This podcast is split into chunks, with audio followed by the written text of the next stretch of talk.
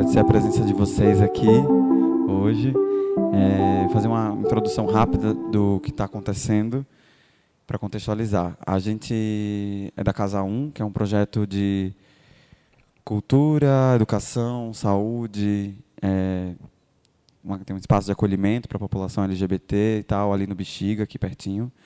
E aí a gente está fazendo essa residência aqui que começou ontem e vai até o dia 31, é, fazendo parte do Festival Verão Sem Censura, que é uma iniciativa da Secretaria de Cultura da cidade de São Paulo. Daí a gente propôs o Instituto Temporário de Pesquisa sobre Censura, que é um, esse espaço ali em cima, é uma espécie de uma performance de uma instituição que a gente vai ficar até o dia 31 nesse pensamento, nessa reflexão do que é censura e quais as, os mecanismos e as caras e os jeitos que ela opera ao longo da história do Brasil, assim. E esse instituto é composto por uma uma biblioteca comunitária que a gente está construindo ao longo desses dias. Então a gente vai formar um acervo de livros e publicações que tratam sobre censura ou de autores que já foram censurados e, e, e obras e tal. Esses livros vão depois lá para a biblioteca da Casa 1. É, a gente também tem uma gráfica, tem um espaço de criação é, para produção de material gráfico, impressos e tal. É, e essas aulas abertas que estão acontecendo aqui em, embaixo, nessa sala. Então, todo final do dia, a gente vai ter um convidado, uma convidada que vai fazer uma fala aqui, uma aula. É, Hoje a gente tem o Gabriel, que é curador da, do Vídeo Brasil. É, ontem a gente teve a Lívia, que é uma, é uma cenógrafa e pesquisadora. E, a gente vai, e nesse papelzinho tem toda a programação das aulas que estão acontecendo aqui. Um outro detalhe, eu queria falar desse envelope aqui, que é o que a gente está chamando de livro. Ele pode ser encontrado numa das mesas lá de cima. A ideia é que todo o material que for sendo produzido nesse instituto, nesse tempo que a gente está aqui, ele seja acumulado aqui dentro e isso se transforme em uma publicação em construção que pode ser levada para casa, para todo mundo, enfim. Então, agradecer a presença, agradecer o Gabriel estar tá aqui fazendo parte. E a gente. Ah, dois detalhes. A gente está gravando é, essa aula para um podcast que vai subir no ar em breve. Então, uma sugestão é que.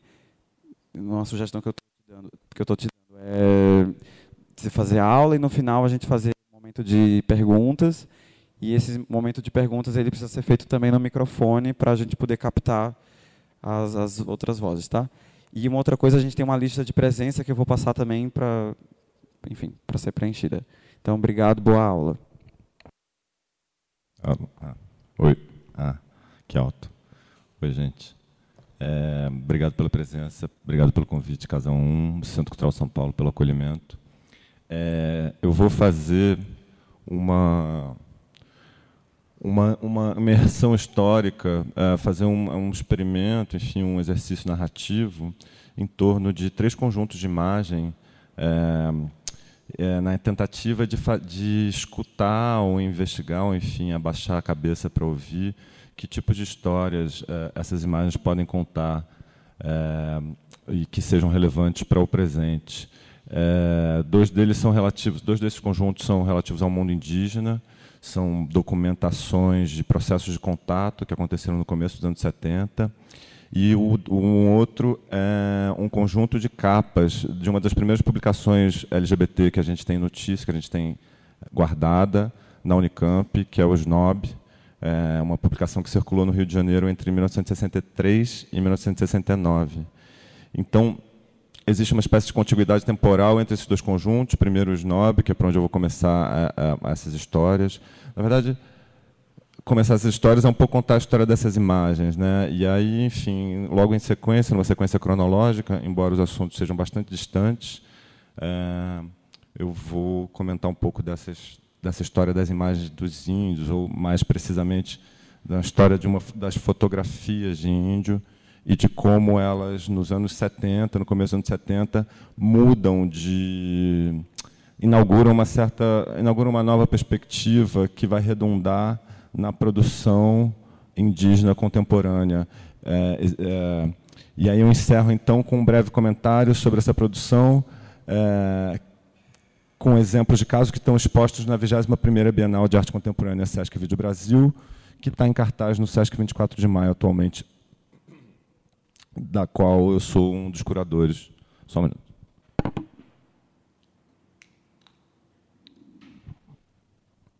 As capas do Snob estão também na, na Bienal, é, são um dos itens que fazem parte lá da exposição, é, porque eu acho, eu acho que, enfim, né, ao longo desse, dessa, dessa fala, eu vou tentar fazer algumas conexões entre as imagens e a produção de arte contemporânea, que eu acho que é uma que é o que, bom, enfim, uma contribuição interessante que essas imagens podem nos trazer e é a minha área de atuação.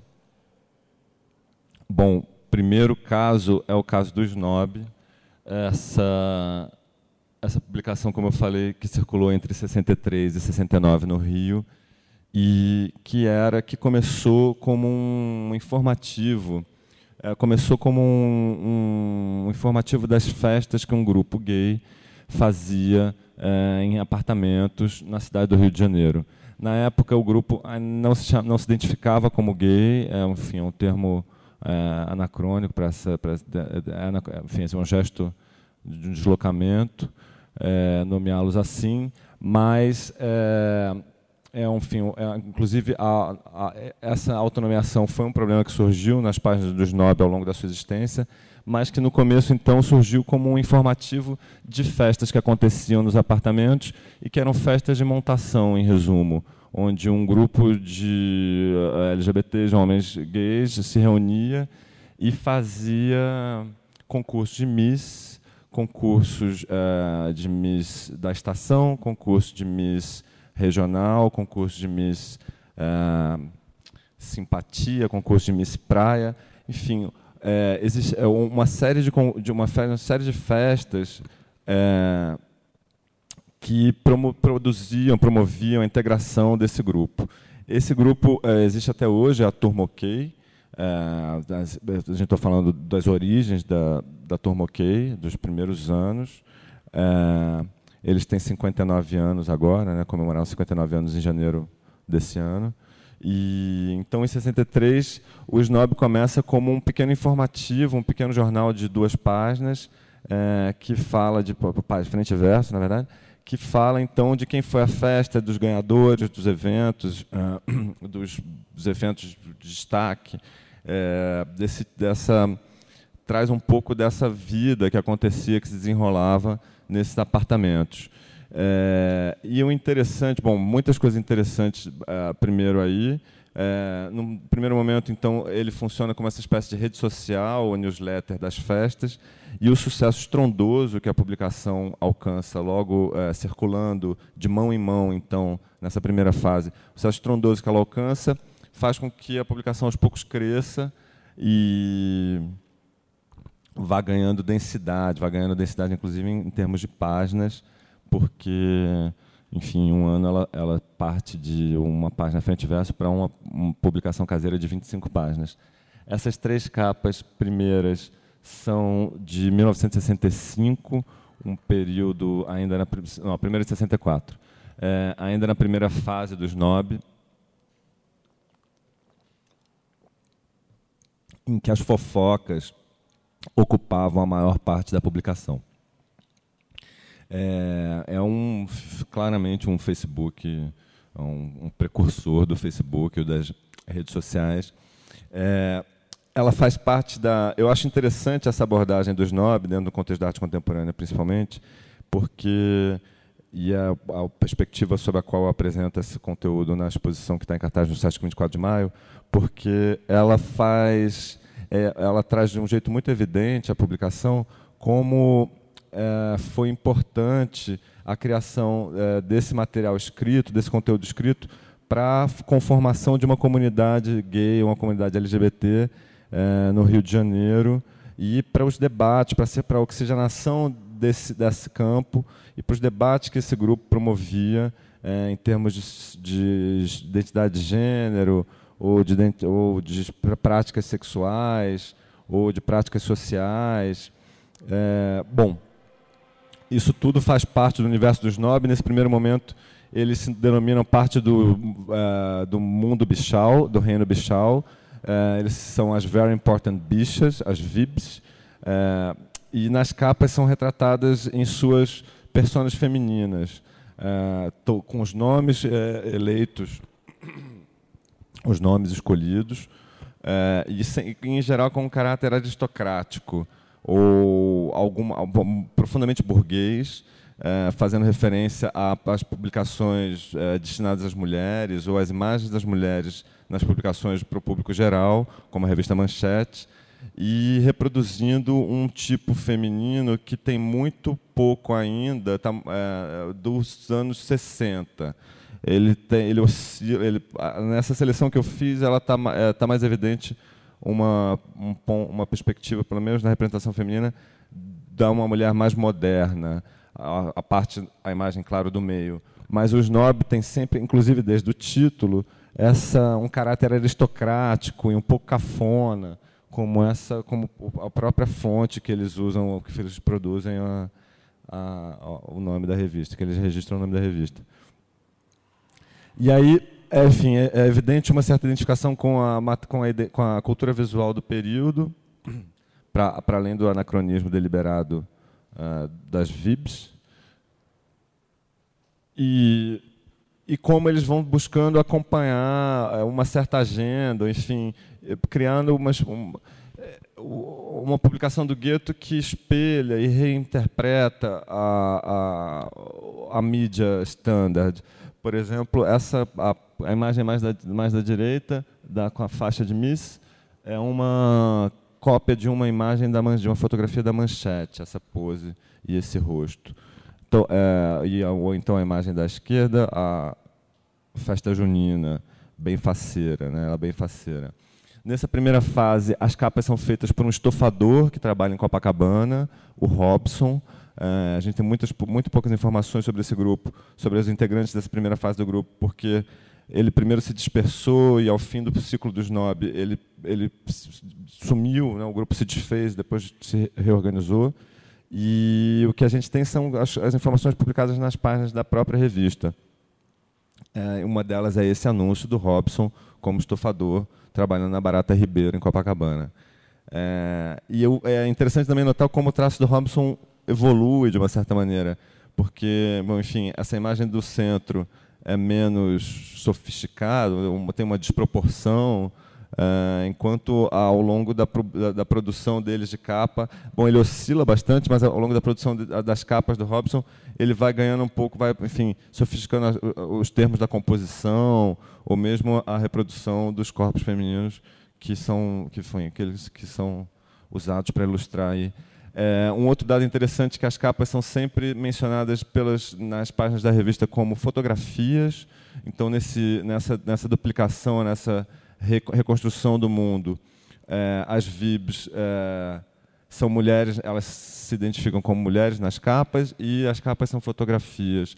Existe um, um evidente desejo de refazer a ordem das coisas e ao longo da, dos anos da surpreendente longevidade dos Snob, é, aos poucos, a identidade visual da revista vai incorporando certas, certos ou, ou novos traços da cultura visual do período. Né? É, embora os nomes continuem profundamente franceses, Charlotte Dubois, é, tem, ou emulando a elite carioca. Em um outro momento, é, a gente consegue ler nas páginas do interior, numa, enfim, uma página que eu não trouxe, mas há uma, uma figura que se chama uh, prenome e o sobrenome Mairink Veiga, né, uma figura, enfim, um sobrenome clássico do, da elite carioca. É, essa, essa, esse conjunto de, de exemplares foi doado para a Unicamp e faz parte do arquivo Edgar Lewenroth por uma pela figura que foi a idealizadora uh, e principal redatora dos Snob nessa fase, que foi o Agildo Guimarães, é uma bicha pernambucana que chegou ao Rio com 20 e poucos anos. Ele, nas várias entrevistas que eu tive acesso, às vezes fala uma data, às vezes fala outra. Foram entrevistas feitas com ele já muito velho, mas em meados dos anos 50 ele chega no Rio, depois de ter participado de grêmios literários no Recife. É interessante que ele aparece em umas listas de grêmio, de, do Grêmio Literário Joaquim Nabuco. Então, uma figura que tinha uma tinha a dimensão do gesto histórico e da importância da literatura, é, no sentido, enfim, numa dimensão política, ou mesmo micropolítica. E, e o Agildo assina como Gilca. Ele aparece aqui mais para frente, é, monopolizando um pouco, então, nessa primeira fase, os termos da publicação. É uma época em que o mundo é, LGBT no Rio era dividido entre bichas e bofs, né, ativos e passivos. E, e as páginas da revista e os temas das discussões da revista refletiam essa estabilidade das identidades, é, refletiam uma certa, a estabilidade desse mundo. Ao longo do, da existência então da, da, do SNOB, a partir, do, a partir de 66, que é esse período dessas três capas, é, esse, o grupo vai crescendo, porque, enfim, as festas são de fato um sucesso. E são espaços, claro, de sociabilidade num contexto em que ainda a expressão social do mundo LGBT é tímida e reprimida. É, bom, estamos falando de 66, o golpe tinha acontecido havia ali pouco tempo também. É, e, e então as festas são um sucesso, o grupo vai crescendo, e conforme o grupo cresce, novas questões surgem nas páginas da revista de maneira que as capas vão também alterando um pouco, acompanhando esses debates e, e refletindo é, enfim, o, o, o, resultado desses embates. Nesse, nesse processo, o Agildo perde um pouco de espaço, ele depois é homenageado, aí tem querrelas internas, ele aparece na, numa capa que eu vou mostrar mais adiante. É, e aí, aos poucos, a, a, produção que aparece, os textos, ou seja, a produção textual que aparece nas páginas do Snob, vai ficando mais e mais política. E vai refletindo os temas do presente, é, do contexto, do momento deles. Essa capa da direita é, menciona o FMI, menciona, não dá para ler, mas a primeira Feira Nacional do Artesanato, a nona Bienal de São Paulo ali em cima, o Festival Internacional da Canção, a do meio tem uma entrevista com a Rogéria, então super novinha, é, com 20 e poucos anos. E essa foto né, da Rogéria na capa, é, enquanto a mais da esquerda ainda emula uma situação é, é que faz referência ao mundo heterossexual, que era a pauta de, do primeiro momento, que enfim era um, o tom do primeiro momento da revista.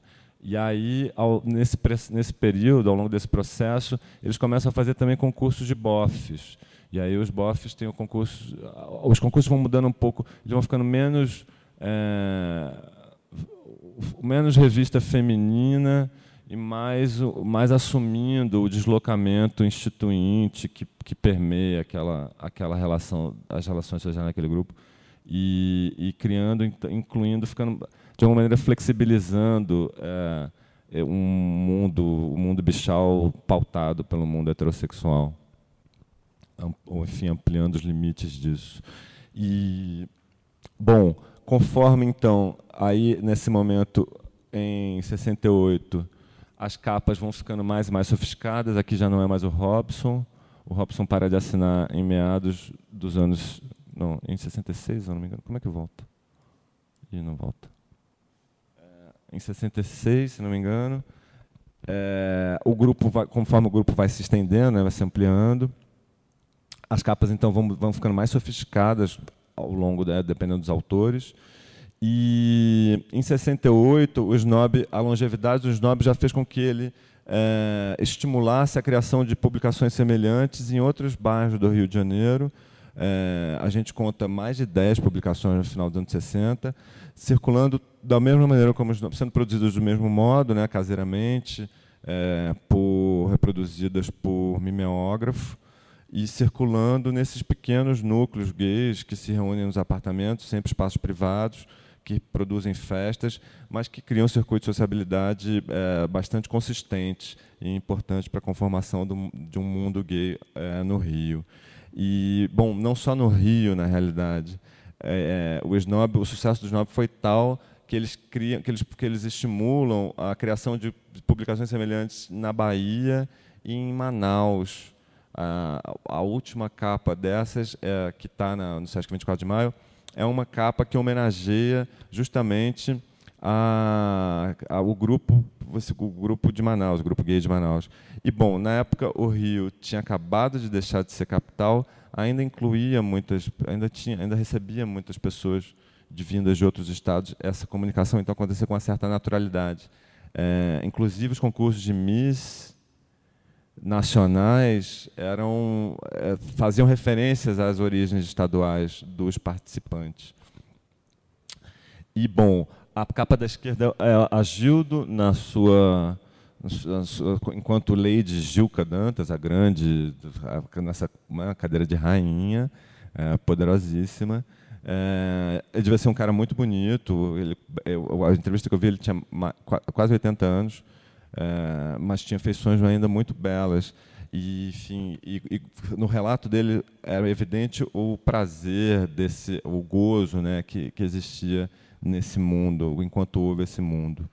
É, no meio a gente tem uma twig para só para fazer referência a um dos tipos femininos que com, insistentemente marca as capas do snob. É, e o que eu queria destacar, além dessa ah, bom, além, logo depois que o Snob acaba, em 69, ele já tinha dado frutos dentro da própria Turma OK. Eles mesmos já estão fazendo outras, três outras publicações é, que não não tem tanto, não duram tanto, mas é, Darling, Felino, Darling Felino são duas delas. E mais adiante eles começam a produzir gente gay que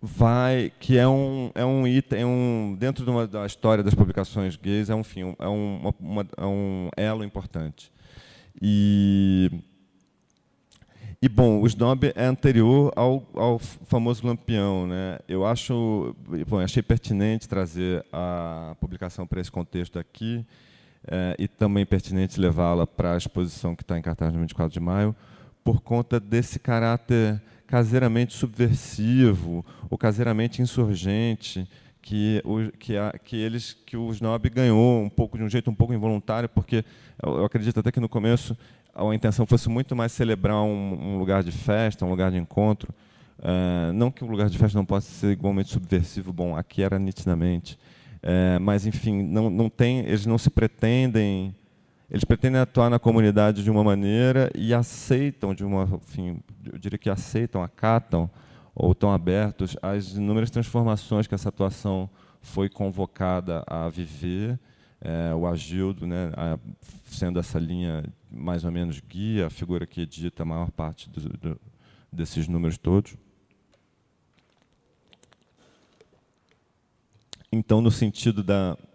É um zine, mas no sentido da resistência, ou no sentido da resistência ao apagamento, é, me pareceu me pareceu potente devolver esse conteúdo à circulação no contexto da 21ª Bienal no Sesc 24 de Maio esse material dialoga com outras obras que fazem recurso ao zine, ou à forma zine, desde zines de papel impressos a zines, a zines em forma de vídeo, é, a, a, publicação, o conjunto de capas selecionadas apresentadas lá faz estabelece diálogo também com a atuação, por exemplo, do voto LGBT e a presença do voto nos três andares, em três dos andares do Sesc 24 de Maio. É, ou com a obra Domingo, que é uma obra, uma, uma produção, enfim, o que a gente está mostrando lá é um vídeo que é fragmento de, uma, de um projeto maior, multimídia, do, do Paulo Mendel e do Vitor Grunwald, é, em torno da família Stronger. É, porque, de alguma maneira, se, o grupo não se, nome, não se nomeava, claro, uma família, mas, de alguma maneira, essas pequenas comunidades é, fazem circular uma produção simbólica de resistência. E, e bom, é, enfim, no contexto desses debates agora, eu achei que era é, luminoso trazer para a exposição, trazer para cá, trazer para a exposição também no sentido de valorizar os acervos públicos, numa época que os nossos museus queimam, e como essas coleções é, guardadas nas universidades é, são cruciais para a gente compreender o nosso passado recente portanto, o nosso presente. É, enfim, um exercício museológico, um exercício historiográfico, no mínimo também divertido para mim como LGBT. É, eu sempre fantasio que, é, que botar os novos para circular vai estimular a produção de novas, novos pequenos zines, enfim, novas publicações ainda que lindamente precárias, ainda que, ainda que manualmente, né, produzidas manualmente, é, xerocadas, enfim, como seja, ou, ou, mesmo que não mais impressas. Foi interessante é, na exposição esse debate, houve inclusive um debate com o Paulo e o Vitor, é, explorando esse ponto, essa zona intermediária de como o vídeo hoje ocupa um lugar de produção comunitária muito mais do que o impresso. O que, enfim. É, bom, como é que está de tempo? É, eu estou falando um pouco rápido para não estourar o tempo, mas o segundo caso é um tema que me interessa profundamente, que é a fotografia indigenista, ou seja, a fotografia que representa um mundo indígena. É, a parte eu vou fazer é um comentário de historiador de uma história das, é uma espécie de história das imagens é, que que deságua na nessa exposição que está em cartaz no século 24 de maio. É uma exposição que tem uma presença indígena forte e, e que busca resolver, complementar esse gesto historiográfico que eu desenvolvi é, numa investigação maior, que essa apresentação aqui é parte. Bom, eu vou primeiro fazer um comentário em torno dos antecedentes dessa fotografia é, dentro do século XXIX, século, século XIX, século XIX, século XX, e para me focar na produção de dois fotógrafos, um que trabalhou em 73, outro que trabalhou em 74, atuando ambos no norte do Mato Grosso, é, no contexto do plano de expansão rodoviária do governo militar e que produziu um plano que produziu uma série de contatos violentíssimos com povos indígenas. E bom é, é, é esse evento, esse momento, eu entendo que é uma parte fundamental, é um elo fundamental na história da produção indígena contemporânea. Então, em não sendo indígena e sendo curador, eu decidi desenvolver essa investigação no sentido de iluminar os termos da nossa relação visual com o mundo indígena. E aí, não sendo também antropólogo, eu pude me dar a liberdade de transitar para além da ciência antropológica ou à margem da ciência antropológica, é, mesclando ela, é, explorando as impurezas da antropologia e os limites, é, enfim, naturalmente impuros da, dessa, dessa ciência.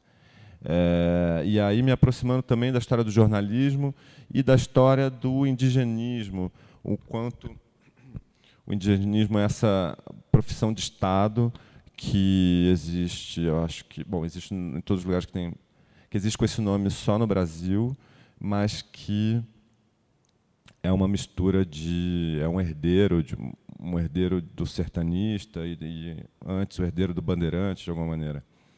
É, bom, os antecedentes da fotografia desses dois núcleos fotográficos que eu vou vou comentar rapidamente são começam no século XIX a fotografia produzida as primeiras imagens fotográficas que a gente tem do mundo indígena são produzidas pelo Albert Frisch que é um austríaco que transitou no Amazonas.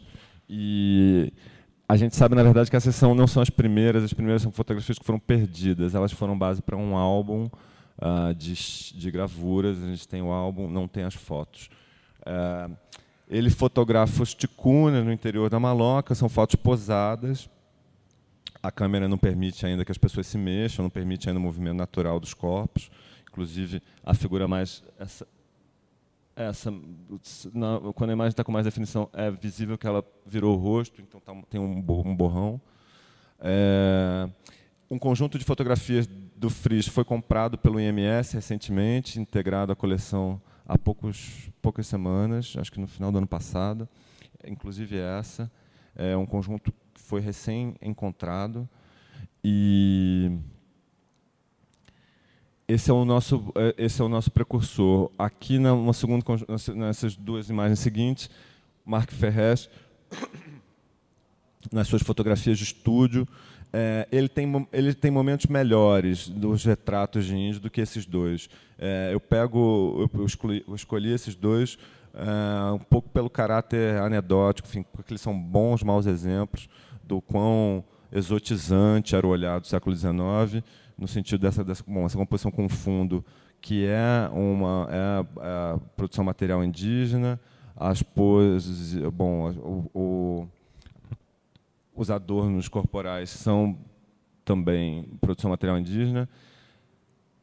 E no entanto, e, no entanto tudo tem esse tom de diorama, tudo tem esse tom um pouco uh, de zoológico, enfim, esse infalível tom de zoológico que muitas das fotos de, do, indigenistas do século XIX têm, carregam. É, não à toa o mesmo. É, desculpa que essa coisa ficou separada.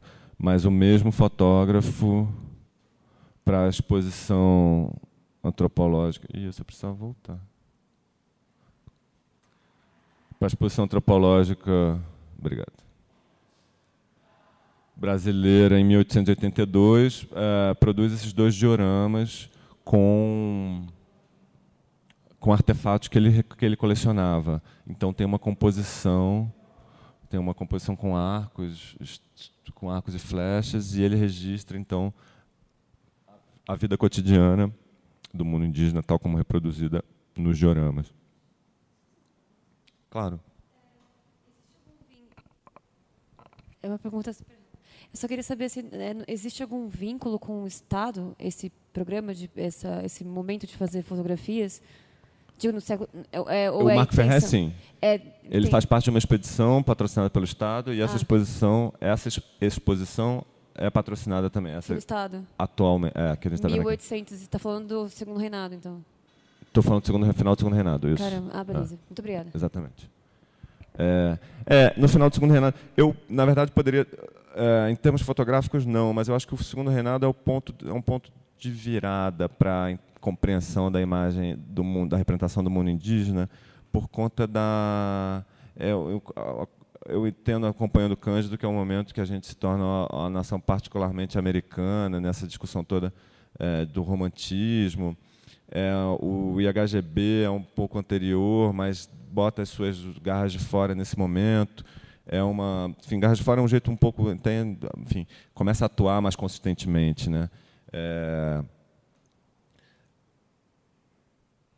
E, bom, por isso, então, eu, demarcaria 1860 como um ponto excelente para se começar esse debate, a data também da primeira missa no Brasil. É, que, enfim, esse, essa imagem icônica. Seguindo cronologicamente, tem um caso é, deliciosamente singular do Guido Bodiani, um italiano que circula entre o Paraguai e o Brasil, na, no final do século XIX. Ele não é etnógrafo, ele não é comerciante, ele é, uma, ele é um dandy, ele é um artista, ele é amigo do Gabriele Danúzio. É, é uma figura singular, é, porque se lança em numa empreitada comercial junto ao mundo indígena, partindo sempre de Assunção. Ele acessa o mundo indígena, o Chaco, onde ele principalmente atua que é né, o Pantanal, essa área de alagamentos entre o Paraguai e o Brasil, é, a partir sempre de Assunção, a conexão dele é, de é com Assunção, é uma figura super importante para o desenvolvimento da etnografia é, paraguaia é, e faz três viagens, é, sempre com finalidade comercial. O curioso é isso. Mas no fim ele é um artista. E como artista, ele se encanta pelo mundo indígena, ele se apaixona pelo mundo indígena, é, em particular pelos Cadivel, que tem essa que praticam essa pintura corporal fascinante. Ele fica absolutamente apaixonado pela pintura corporal Cadivel. É, os Cadivel são profundamente aristocráticos e de alguma maneira isso fascina ele, um italiano do século XIX, é, igualmente profundamente aristocrático. É, e ele desenha ele fotografa e ele produz uma etnografia um pouco é, diletante, mas importante para um, para um contexto onde, sobre o qual não havia registros. Ele tem uma publicação é, grande sobre os Cadivel, publica vários artigos e é, toda essa empatia se traduz nas suas imagens, toda essa, toda essa paixão se traduz nas suas imagens é, há um relato de que ele teve relacionamento com, com um indígena, um indígena que na, nesse momento no mundo indígena era uma figura que ocupa, que a gente poderia talvez nomear como um, uma mulher trans ou uma figura o mais perto disso que eu poderia ver no mundo indígena Cadivel no final do século XIX. Obviamente, eu estou cometendo uma imprecisão enorme em termos conceituais, mas ele, enfim, os relatos dizem que o Bodiani teve é, estabeleceu uma relação estável com essa figura e os períodos ele visitou as duas visitas ao mundo cadivel foram com essa figura. E o Bodiani foi assassinado em, no começo do século XIX, em 1902 ou 3, é, por um, um, um, um, indígena paraguaio, um Chacamoco, que no, numa das expedições para comprar peles, ele sempre se lançava para o no Chaco, ao Chaco, com esse pretexto. E ele e o assistente dele então são assassinados, as cabeças cortadas para que a alma não volte. E foram encontrados uh, um ano depois. Eles são assassinados em 1902, encontrados em 1903 dada a importância, enfim, que o Bodiani assumiu no, na, na, sociedade uh, de Assunção, é, tipo, se mobilizam para buscar e são encontrados então os pertences e o esqueleto, os ossos, a alçada. Uh, e um assassino, de alguma maneira, confessa. Ui, que feio que ficou.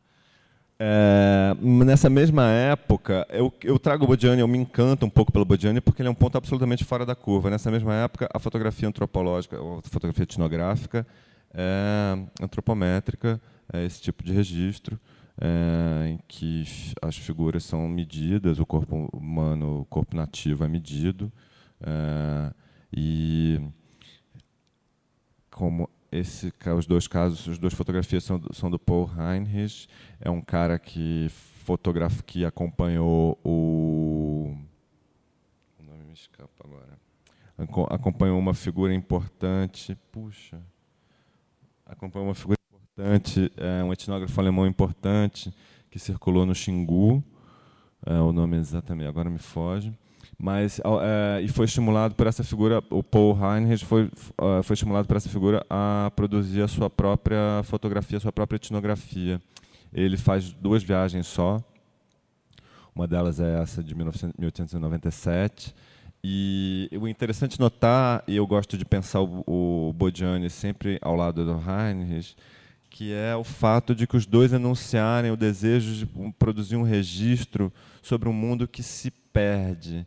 É, eles são testemunhas de, um, de uma exuberância, da exuberância do mundo indígena e eles decidem de maneiras, é, eu diria, opostas, enfim, tomando partidos poéticos profundamente diferentes, profundamente distintos, eles decidem produzir uma, uma memória, enfim, desse mundo que se que se que eles percebem que vai acabar, ou enfim, que eles entendem que vai acabar. É, um comentário mais, sobre o Bodiani, só para ilustrar a importância dele na história da etnografia. É, o material dele vai ser depois sobre os Cadivel vai ser depois vai ser relido criticamente, claro, pelo Claude Lévi-Strauss e também pelo Darcy Ribeiro, ambos trabalhando no, com os Cadivel. Aqui, ah, bom, ah, já no começo do século XX, já passando as primeiras décadas do século XX, é, existe um deslocamento do olhar que eu entendo que acompanha um deslocamento da autoridade discursiva é, no que diz respeito à representação do mundo indígena. O, essa representação foi primeira no, antes do, do, antes do segundo reinado do começo do século XIX, a, antes de 1860, eu diria, ela era privilégio dos exploradores e dos naturalistas que se lançavam nas expedições, que acompanhavam as expedições se lançando é, em, em, explorações pelo interior do Brasil.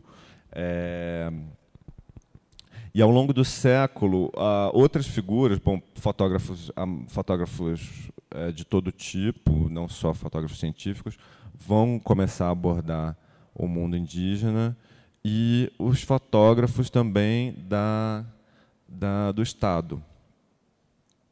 Mais próximo a esse período, o SPI, que tinha sido criado em 1910, vai criar seu departamento de documentação. Então, é, a produção de imagens é, é, reflete essa contaminação, a produção fotográfica reflete essa contaminação que a diversidade de autores começa a produzir.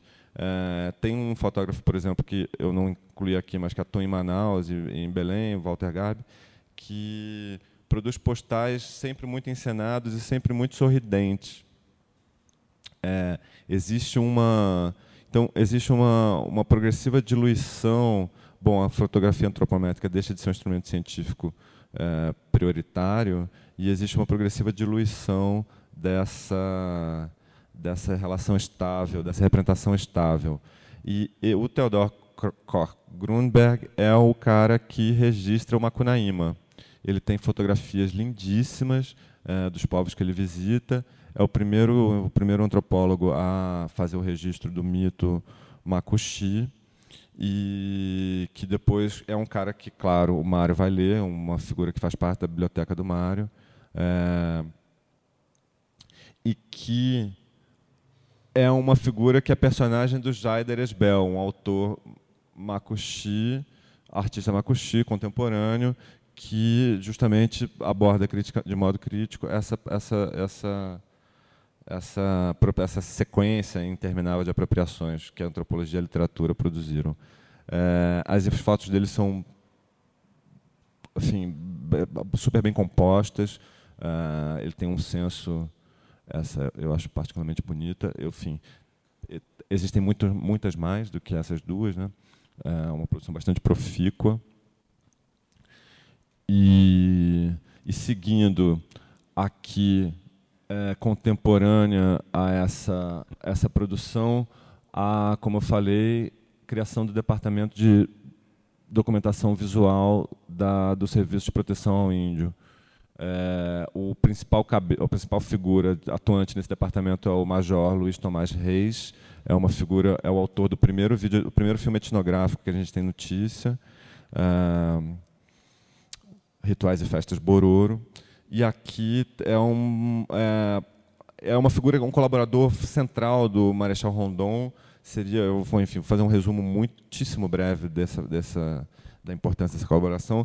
Eles dois produziam uma, uma quantidade inacreditável de registros, porque era a maneira que eles tinham de financiar as expedições do Rondon, produzindo publicações e palestras. Eles se apresentavam, Rondon se apresentava em associações científicas, ou para políticos, ou para elite brasileira, para cientistas norte-americanos. Não recusava nenhuma desses, desses momentos de divulgação do seu trabalho indigenista, eh, e era sempre acompanhado pela produção do Tomás Reis, eh, que foi, no começo, o principal documentarista, o principal fotógrafo, o principal documentarista é, no registro das, das, tarefas da Comissão Rondon, nas tarefas das ações, indigenistas do Rondon. E, mas logo adiante ele é, passou a ser acompanhado por um grupo enorme de fotógrafos. É, a Charlotte Rosenbaum é uma delas. Nesse momento, documentando a vida na missão salesiana do Rio Alpés. Mas, o, mas enfim, tem, um, tem inúmeros outros. Um, um dos filhos do Rondon é, é, o fotógrafo também, Benjamin Rondon. É, o José Louro, é, enfim, é um grupo, é uma equipe realmente grande de fotógrafos e cineastas é, e que produz as, as, as, imagens que vão estar presentes nessas publicações de divulgação do trabalho indigenista.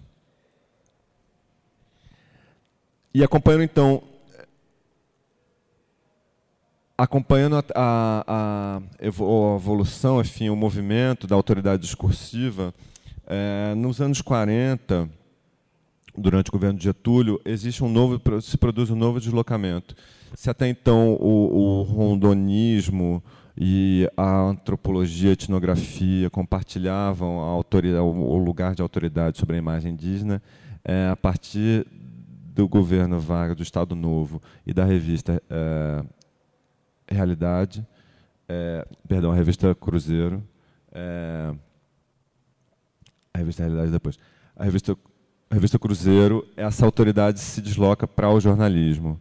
E a principal figura é, nesse tem uma trinca de figuras que atuam no Cruzeiro no começo, que são o Jean Manzon, o José Medeiros e o Henri Ballot.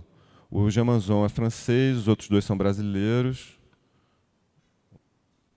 O Jamanzon é francês e ele tinha, ele é contratado pela Cruzeiro é, logo depois de sair do serviço de, do departamento de propaganda do Estado Novo. É uma figura que tinha trabalhado na Paris Match E, e ele é o responsável pela modernização da identidade, da, da, da visualidade da Parismat, da, do design, da diagramação da Parismat, e produz essas, essas fotografias profundamente românticas, uh, de, enfim, nitidamente inspiradas, desejando idealizar, claramente desejando, positivamente desejando idealizar o mundo indígena, desejando produzir uh, iconografia do Estado, iconografia para o Estado, em diálogo com as missões do Estado. É um fotógrafo até, de algum modo, irresponsável, porque os relatos falam de momentos em que ele acompanha um contato, acompanha indevidamente contato e é, e é vetor da, dos vírus que vai matar o, pessoal, o povo contatado. É, e ele os Zé Medeiros, principalmente, trabalham numa chave profundamente idealizada, então. É, o Manzon um pouco mais mais próximo de um romantismo indianista, os Zé Medeiros mais heróico, um pouco mais é, buscando sempre enobrecer, o, o, personagem indígena, mas, enfim, dessa maneira igualmente idealizada. O Henri Balot, é, o que chega mais tarde na Cruzeiro, contratado mais tarde na Cruzeiro, produz retratos que começam a expressar, enfim, que acompanham é, começam a expressar um pouco mais de naturalidade diante do mundo indígena, acompanhando as discussões, acompanhando a, a, as discussões não só no jornalismo, a evolução da prática fotojornalística, mas as discussões em pauta é, no, né, fora do jornalismo, na sociedade. É, essa fotografia é linda e já posterior ao Estado Novo, ele expressa, eu diria, uma mentalidade mais próxima ao, ao, ao que a gente vê no governo Juscelino, é, que ainda é que é, é um elo, né? Eu, se você vai acompanhar, se você vai, vai analisar a história da imagem indígena, o Estado Novo, esse intermezzo mais liberal, a ditadura tem exibem uma contiguidade. É, o Henri Balot, então, é um dos elementos dessa contiguidade, é um dos elos dessa contiguidade, que, no meu entender, são é, imagens sintomáticas dessa, da nossa relação com o mundo indígena. É, então, é, um, é, uma cadeia de imagens sintoma. E, bom, é, feita essa, esses são os antecedentes dos, dos, dois, dos dois conjuntos de imagens que eu vou efetivamente então mostrar. É, os dois casos são, como eu falei, documentações de contato, momentos de contato.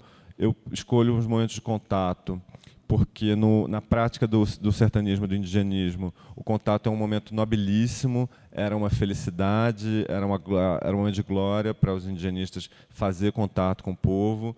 Era um momento em que é, os caras, de alguma maneira, se nomeavam é, aquele povo era deles, passava a ser deles, era, eles se tornavam de alguma forma autoridades sobre aquele povo.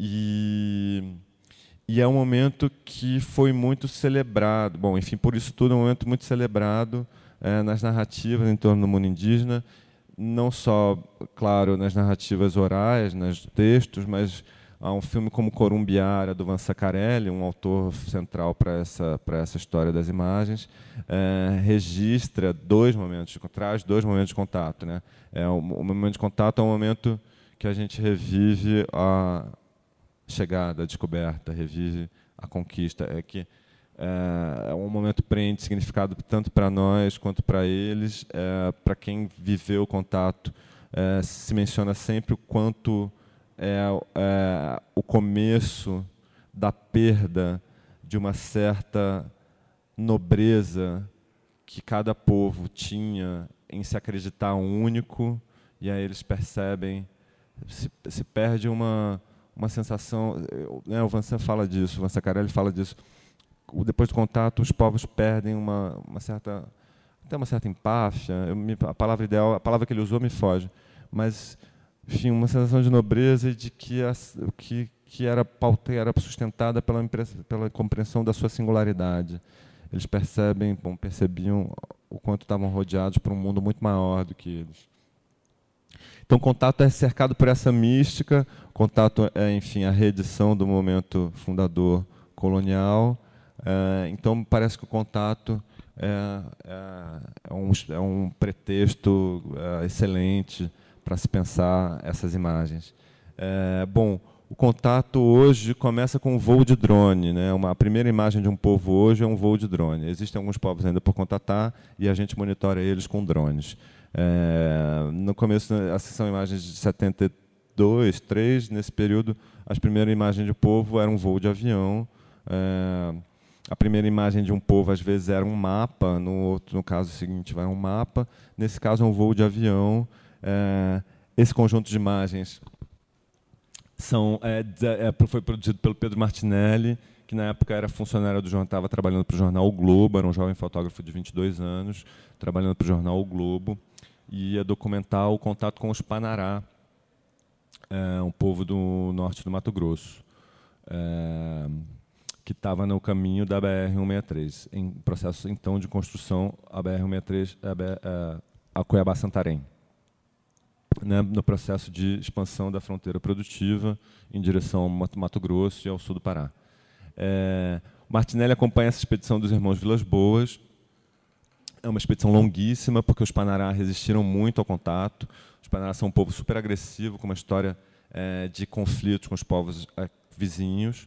Eles resistem muito ao contato. Tinham, é, os irmãos Vilas Boas têm notícia dos Panará desde 55 eles fazem o contato em, 60, em 73 é, e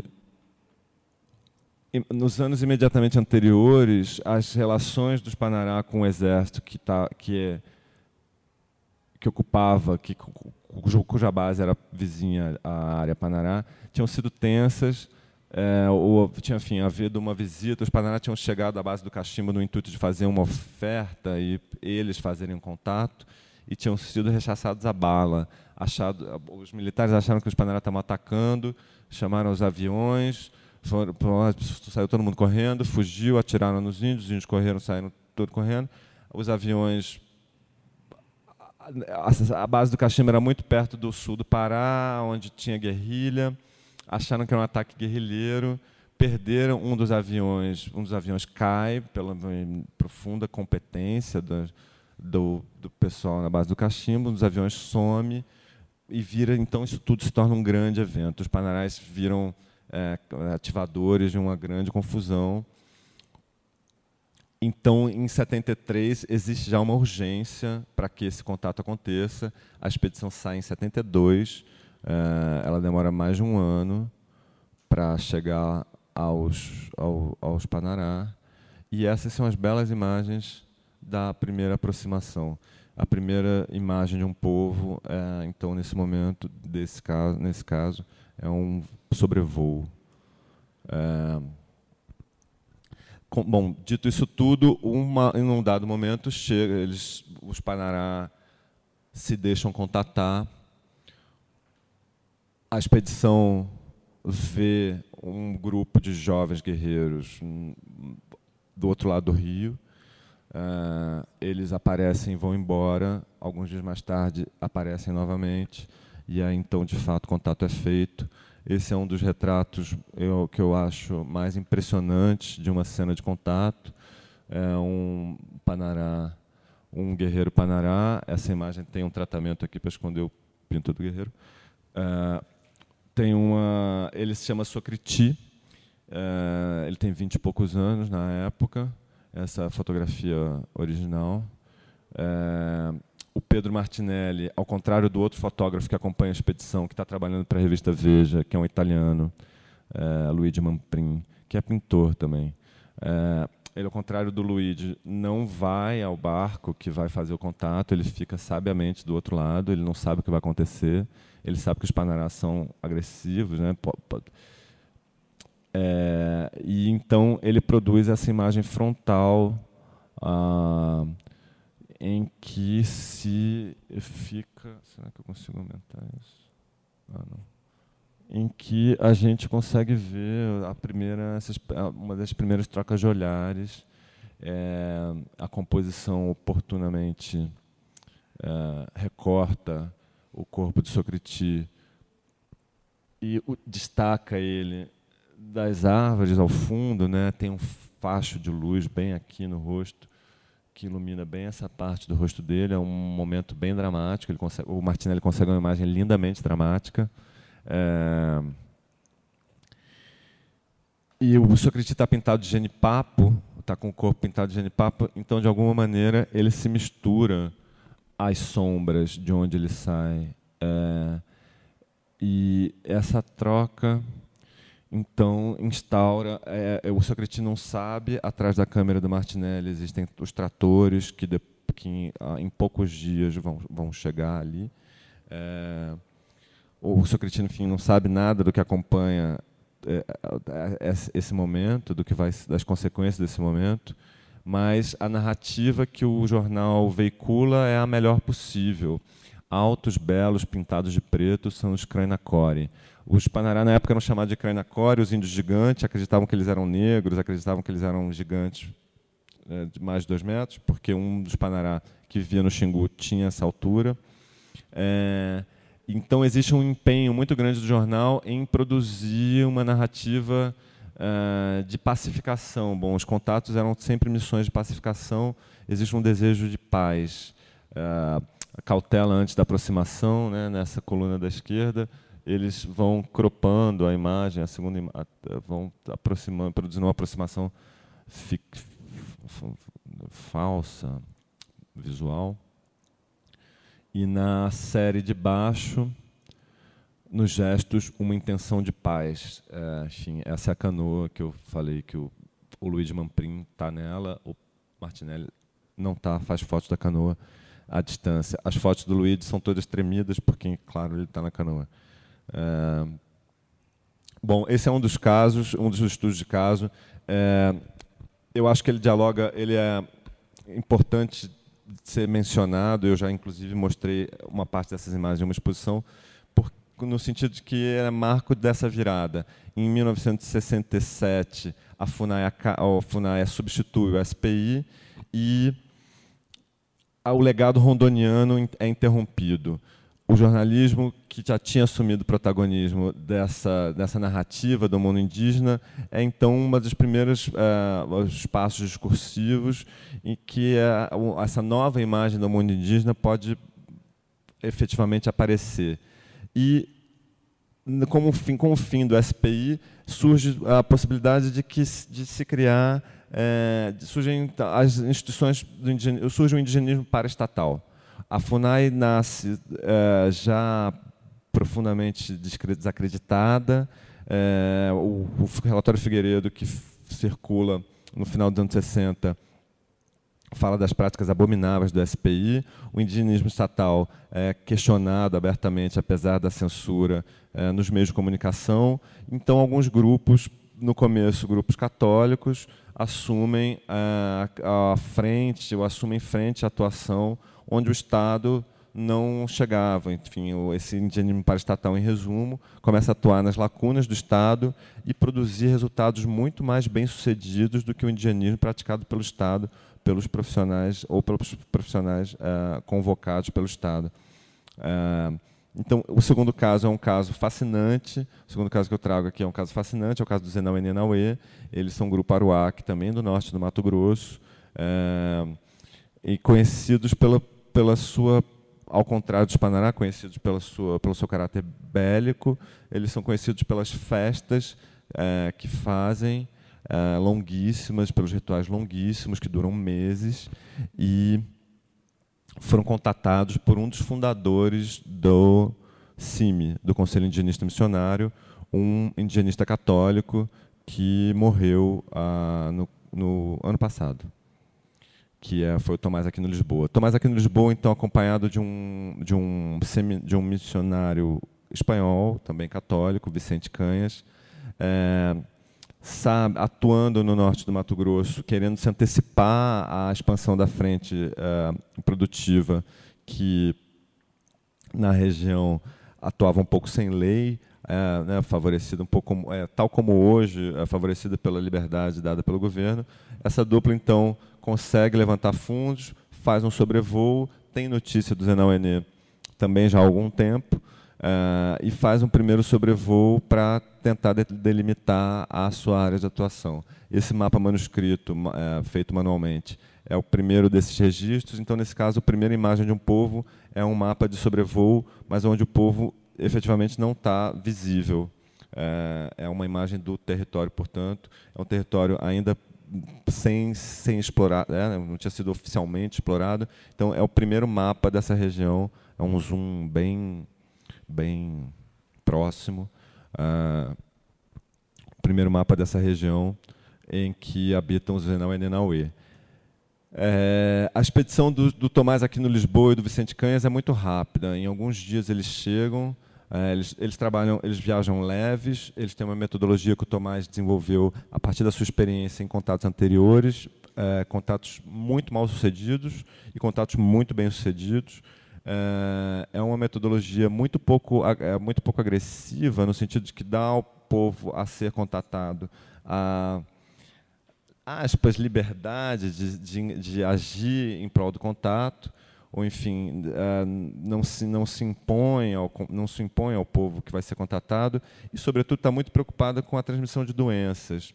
Então depois logo depois de contatados uh, Enauenê são protegidos essa foto essa imagem os Enauenê são protegidos pelo Tomás e pelo Vicente Canhas o Vicente Canhas vai viver é, numa base próxima à aldeia, às aldeias, à, à área das aldeias para autorizar ou proibir o acesso de não indígenas à área, à área não ENE.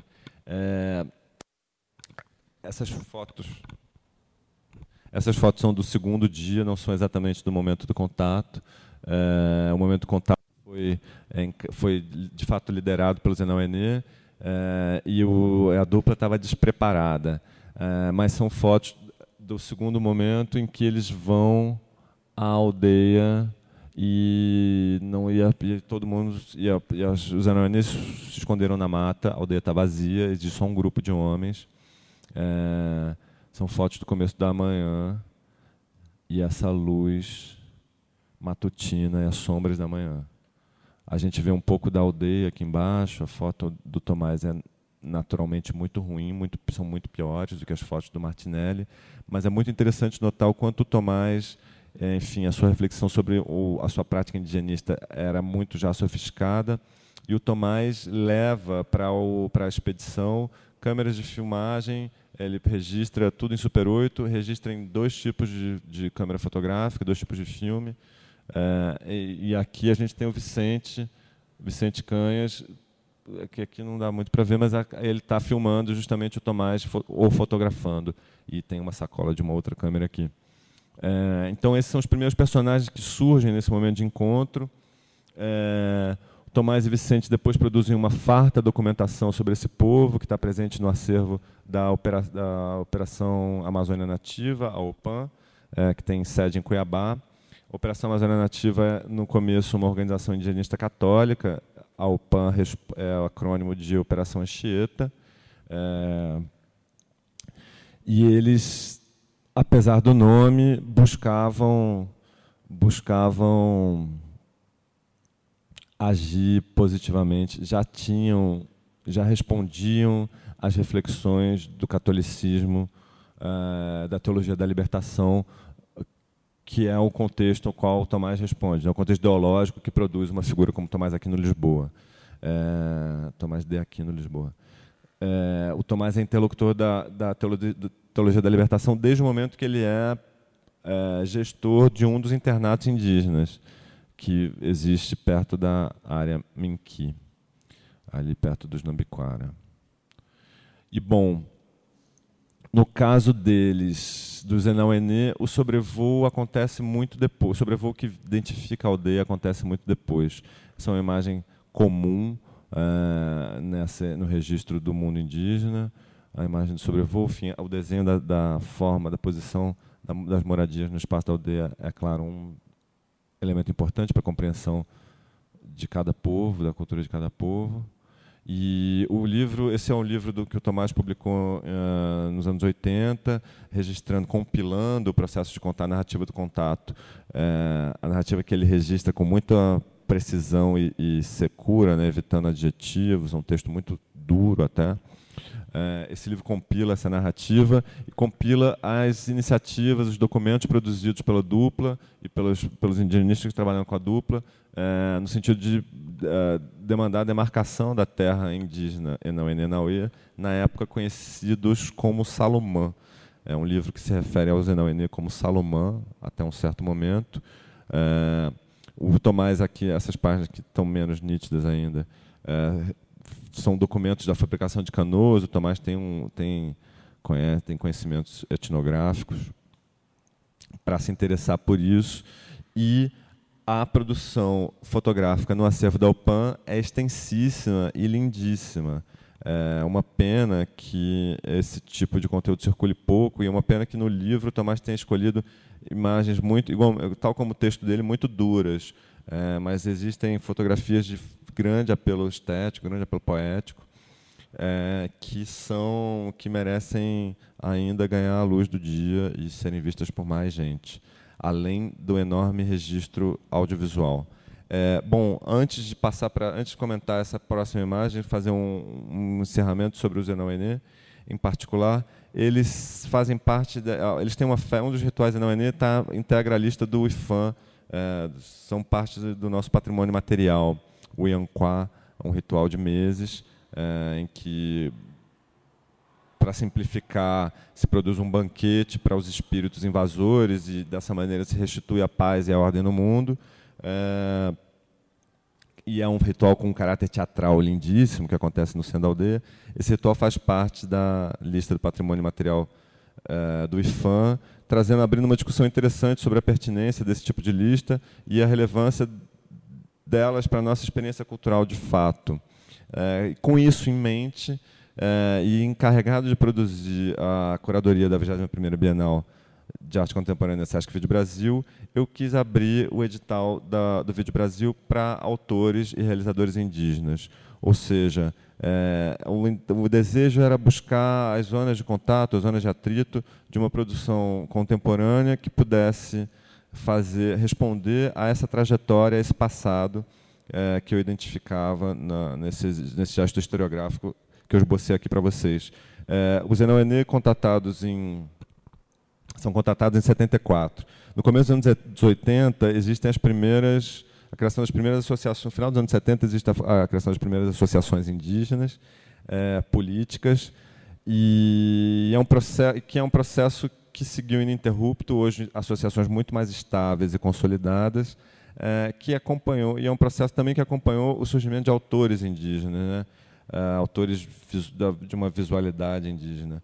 A, a, o audiovisual indígena deve muito ao trabalho do Mansacarelli, que, que começa a trabalhar em 85 com o vídeo nas aldeias, mas que desde os anos 70 já produz fotografias trabalhando com CTI aqui de São Paulo. É, enfim, um grupo, é, a partir então dos anos 70, com essa, com, com, com se instaura a possibilidade do indigenismo paraestatal, essa, essa autoridade sobre a narrativa que descreve, a, narrativa visual que descreve o mundo indígena, se dispersa deliciosamente e vai produzir uma figura como a Cláudia Anduja, que é, jornal, é, né, entre o jornalismo e o indigenismo paraestatal. É, por isso que eu entendo que esses dois conjuntos do Pedro Martinelli e do Tomás Jaquim Lisboa. Esses dois conjuntos de fotografias são fascinantes. Eles são o momento justamente anterior em que eh, essas figuras, em que o mundo indígena se abre de fato, então e o nosso contato eh, acontece mais radicalmente. Eh, isso se deve, a radicalidade do contato se deve ao contexto político. Os militares forçam uma quantidade inacreditável de contatos, claro. Se deve à escala da indústria jornalística, uh, porque aí a fotografia a cores passa. O Henri Balot é o primeiro fotógrafo a publicar fotos a cores do mundo indígena na Cruzeiro, por exemplo. Uh, a combinação desses, desses fatores faz com que exista uma, uma, uma bagunça positiva na representação do mundo indígena, que redunda, então, Uh, em algum em dois, dois exemplos que eu vou que culmina em dois exemplos que eu vou mencionar que também estão presentes na Bienal de Arte Contemporânea Sesc do Brasil. Uh, são duas colaborações entre indígenas e não indígenas. A primeira é essa que a gente vê aqui, do Alto Amazonas Audiovisual, um grupo que a rigor não existe, não existe, não tem, não é um grupo, um, um coletivo que colabora regularmente, é, mas que é formado pelo Marcos Enck, um antropólogo brasileiro, o Chapu, um Matiz, o Chapu meu, o Matiz e o Lucinho Canamari, um Canamari. É, na, na a circunstância que, que cria o Auto Amazonas Audiovisual é o edital do Vídeo Brasil. Eles decidem se nomear para poder se inscrever. É, quem faz isso é o Marcos, porque ele produziu esse média-metragem para o seu mestrado na Universidade de Leiden, mestrado em Antropologia Visual na Universidade de Leiden, na Holanda. E, o, e a, mas é um mestrado fascinante, é um filme fascinante e eu quis selecionar é, e apresentar dessa maneira, não como um filme é, contínuo, mas como uma instalação em três canais, porque o filme, bom, tem três momentos bastante distintos. Então, é um tríptico, é um filme ensaio tríptico, como ele mesmo, eles mesmos nomeiam, é, de autoria compartilhada. Na verdade, o Marcos faz muito pouco nisso aí. É, e é, um, e é um registro, então, portanto, da, do deslocamento da autoridade discursiva do antropólogo é, a favor do mundo indígena. No primeiro caso, no primeiro dos curtas, é o Chapu meu que realiza a filmagem, o off a e a edição do material. Assim, ele basicamente se responsabiliza por tudo. É, porque o Marcos, em chegando, chegando a campo, não tem autorização dos velhos Matiz para entrar na área. E ele fica à espera dessa autorização que nunca chega, até saber que tem um Matiz que fotografa já, que é estudante de enfermagem, que é o Chapu, que quer aprender a filmar.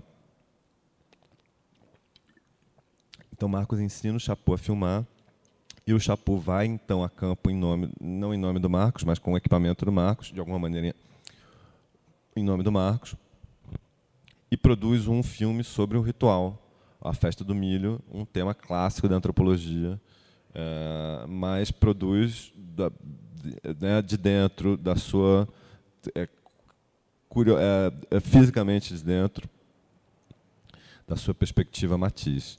É, ele acompanha aí nesse, nesse frame da, da máscara vermelha os Maduim saindo da mata, eles vão açoitar os matis para que os matis não tenham preguiça na hora do plantio do milho e que a colheita seja farta. É, o papel do, dos Maduim é produzir essa, esse medo. É, no, no momento seguinte, o Marcos ainda não conseguiu ir a campo e está preso na cidade e tem a notícia de que os Canamari vão ocupar a sede da CESAI, que é a autarquia federal responsável pela saúde indígena, antiga FUNASA. É, nesse momento, ele recebe a convocação dos Canamari, porque ele deve se responsabilizar para filmar a ocupação, junto com vários Canamari que filmam com seus celulares. Ele filma a ocupação com a câmera e é, passa a ser porta-voz das demandas dos Canamari, das lideranças Canamari, que discursam para a sua câmera como se se dirigissem ao próprio governo, usando a câmera como uma espécie de é, canal direto de comunicação é, com o governo federal. O Marcos não deixa de acompanhar. Bom, a ocupação dura. O Marcos não deixa, não abandona o lugar depois de feita a ocupação, no momento da ocupação. Ele acompanha as assembleias, ele acompanha os debates, ele acompanha a chegada do governo e, e ele produz um documento junto com o Lucinho é, desse momento, desse, de todo esse período, um documento então das demandas Canamari, mais uma vez se colocando a serviço é, discursivo do mundo indígena. E no terceiro tríptico, terceiro momento, terceiro elemento do tríptico, ele e Chapu se dirigem à câmera. É, esse momento se chama Staring a Reflexive Camera eles se dirigem, o título são em inglês porque o mestrado foi em Leiden, eles se dirigem à câmera questionando a a antropologia ou a, legitimidade da antropologia para fazer como mediador entre os mundos indígenas e não indígenas. É, é, e é interessante que eles concluem pela eficiência do cinema para fazer esse tipo de mediação e eficiência das câmeras é, que permitiriam, que permitem, que podem ser passadas de mão em mão, em suma. Essa a obra que o trio produz é exemplar disso, e ela é exemplar de um certo trabalho coletivo que na exposição me interessa é, é botar em diálogo com outras obras que representam também esse tipo de trabalho, tal como essas fotografias aqui das, da reconstrução das mesqui, da mesquita de Timbuktu, no Mali. É, bom, outra situação, é, herdeiros, dessa, herdeiros desses antecedentes. Né? Aqui, à direita, essa obra, essa, dessas duas fotos maiores até essas duas fotos menores, incluindo os três monitores e a vitrine, é, é, são elementos da obra Jeguatá, de um coletivo Guarani Mibiá. Eles foram, eles ganharam uma edição do Rumos. Eles na verdade são um coletivo metade Guarani Mibiá, metade não indígena. Os não indígenas são trabalharam com vídeo nas aldeias, então uma obra é, diretamente no sentido da cadeia de uma imagem sintoma. É uma obra é, um, um elo recente dessa cadeia. É uma obra linda, lindíssima, um prazer mostrar essa peça aí, é, porque ela se trata de uma caminhada, ela, ou ela trata de uma caminhada. E a caminhada para o mundo guarani é um gesto é, instaurador de sentido, tanto no nível social quanto no nível metafísico. No nível social, o enorme território guarani era coberto pelas caminhadas, e então, de maneira que a caminhada era um modo de, uma, de fazer a manutenção dos laços sociais, os parentes, parentes se visitando, é, e transitando nesse, nesse enorme território que ia do da norte da Argentina, da Bolívia, até o litoral brasileiro.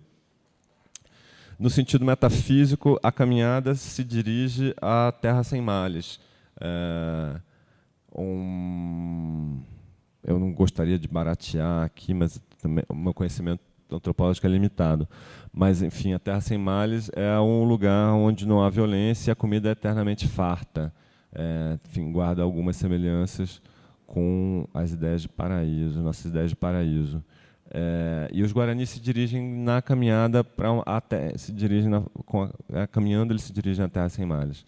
É, existem narrativas de, dos pajés liderando essas caminhadas no passado. Existe uma discussão na antropologia sobre o quanto a espiritualidade guarani dialoga ou sofre influência do catolicismo, sofreu influência do catolicismo por conta das missões e dessa convivência super antiga entre os mundos indígena e não indígena, mas o fato é que o Jeguatá é esse caminhar. E nessa obra eles se deslocam de uma aldeia no sul do Brasil, perto de São Miguel das Missões, até uma aldeia no norte da Argentina, é, que é uma ideia importante para a contraparte, para a metade indígena desse coletivo, porque é uma aldeia de onde vêm os parentes é, dessa dupla, alguns parentes dessa dupla. Então, e é uma aldeia que eles nunca foram. E aí, nesse contexto de um, de um território é, ocupado em formas de arquipélago, né, um território retalhado pelas estradas, pela monocultura, pelas fazendas monocultoras, e mesmo pelos marcos históricos do Brasil, como a própria, a própria arquitetura, as próprias missões jesuíticas, os parques onde os guaranis já não podem mais vender o seu artesanato. É, enfim, nesse contexto desse de um território conformado dessa maneira, Jeguatá, o gesto de caminhar, se torna, é, ganha uma, uma força por uma dimensão política, é, além da, do, da dimensão social, afetiva, e aí talvez menos metafísica, mas porque eles passam a refazer os laços é, que estavam, que tinham sido é, suspensos, uma vez que os guaranis já não podem mais transitar e cruzar as fronteiras internacionais livremente. E o grupo então se reconhece portador, se reconhece mensageiro e se e se obriga, eles se colocam na posição de serem portadores de recados de parentes que não se viam há muitos anos, é, produzindo então uma série de videocartas que parentes destinam a parentes e realizando uma série de fotografias é, em Polaroid que tem a mesma função, né? Ser uma, ah, manda, dá para o meu tio, dá para minha irmã. É... E o que, que o interessante disso tudo é que o gesto artístico aí, o gesto documental, acaba se conformando como uma, uma espécie de, de restauração de uma de um patrimônio, é, porque a, os depoimentos, as falas são falas sobre, são comentários sobre a vida, o bem viver, é, os recados exortam os parentes ao bem viver, os recados fazem, com, fazem comentários políticos, ou fazem comentários sobre a territorialidade, sobre questões de território, ou fazem comentários sobre questões espirituais, como os mais velhos falando para os mais novos, como os mais novos descuidam uh, do, do, mundo espiritual. Uh, Jaguatá, então, se torna um pouco involuntariamente um apanhado de uma espécie de estado da arte, das discussões do que o mundo guarani, ou que os Guarani-Mibiá uh, desenvolvem hoje. Uh, e nesse sentido, bom, enquanto a metade não indígena foi funcionária da Vida nas Aldeias, a metade indígena foi formada pelo Vida nas Aldeias. Então, nesse sentido, eles são herdeiros diretos dessa, dessa tradição uh, de imagens que eu vim comentando aqui. Uh, o José também tem uma ligação profunda com o Vídeo nas Aldeias, que realizou o Vídeo nas Aldeias, dois documentários sobre o Ianquá. É, bom, aqui mais uma outra imagem que dá para ver um pouco melhor do Jeguatá. O Jeguatá, então, essa instalação multimídia. E, no contexto da exposição, está indo um, junto a outras obras que debatem o território. Aqui uma, um tríptico do Tomás Klotzel, uh, que debatem o território e as diferentes experiências do território. No caso do, do Klotzel, são fotografias feitas de locais de crime, de assassinatos de lideranças camponesas no Pará, mas ali nas proximidades também do Jeguatá tem essa obra do, do Paul Contreras, um equatoriano que documenta é, Galápagos, então o território na sua dimensão, na sua importância para a história da ciência, e também uma a obra de um outro equatoriano, o Adrian Balseca, que se debruça sobre a extração do látex. Então o território em sua expressão, em sua importância econômica. É, no fim, e como uma última imagem e comentário final, essa é uma pintura do Jim Denham, um artista de origem indígena norte-americano, que relê o conflito de Standing Rock. É, eu trago aqui mais, mais para reforçar ou para ilustrar um, um, partido poético que o André Tonati buscou desenvolver. É, André Tonati também é um cara que está na exposição. André Tonati, no final dos anos 70, ganhou um prêmio para fazer uma série de videocartas que conectassem lideranças indígenas de todo o continente americano. E ele fez algumas das entrevistas, fez entrevistas incríveis, inclusive, algumas dessas que a gente está exibindo na exposição. É, e não, não, terminou o projeto porque entendeu já no final dos anos 70 que não tinha autoridade ou não era ele que deveria ser a figura a produzir essa costura. Ele entendeu também que o mundo indígena já tinha conhecimento, consciência de que partilhava é, questões comuns. É, então, eu enfim, trouxe o Jim Denham para o fim dessa, dessa fala um pouco longa, é, como ilustração desse partido, enfim, de como hoje a gente ainda partilha, eu eles ainda partilham questões, enfim, nós nessa aliança entre mundos partilhamos essas algumas dessas questões lá norte-americanos como aqui. É, e bom, nesse sentido, então, para fazer uma amarração final, eu entendo que a história das imagens é capaz de nos né, contar histórias fascinantes. E, enfim, eu busquei aqui fazer um resumo delas. Obrigado.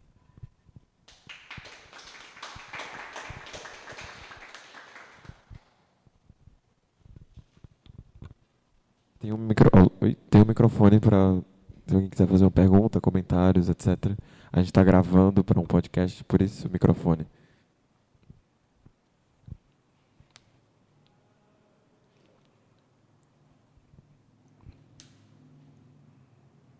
A gente pode cantar também.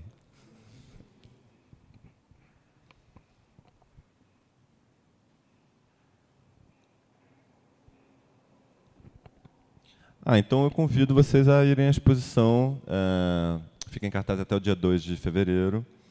Tem o Tonati, tem esses autores indígenas. É, tem, tem uma produção indígena que não, eu não trouxe aqui, mas que são, long, é, são médias no programa de filme. Eu, enfim, eu entendo que essa produção é herdeira dessa breve história da fotografia indigenista aí, e foi um pouco que eu tentei foi assim que eu tentei mostrá-la na, na, Bienal, né? em diálogo com o Tonati, mas, mas, mas, mas falando por si mesma também. Obrigado, gente. Obrigado.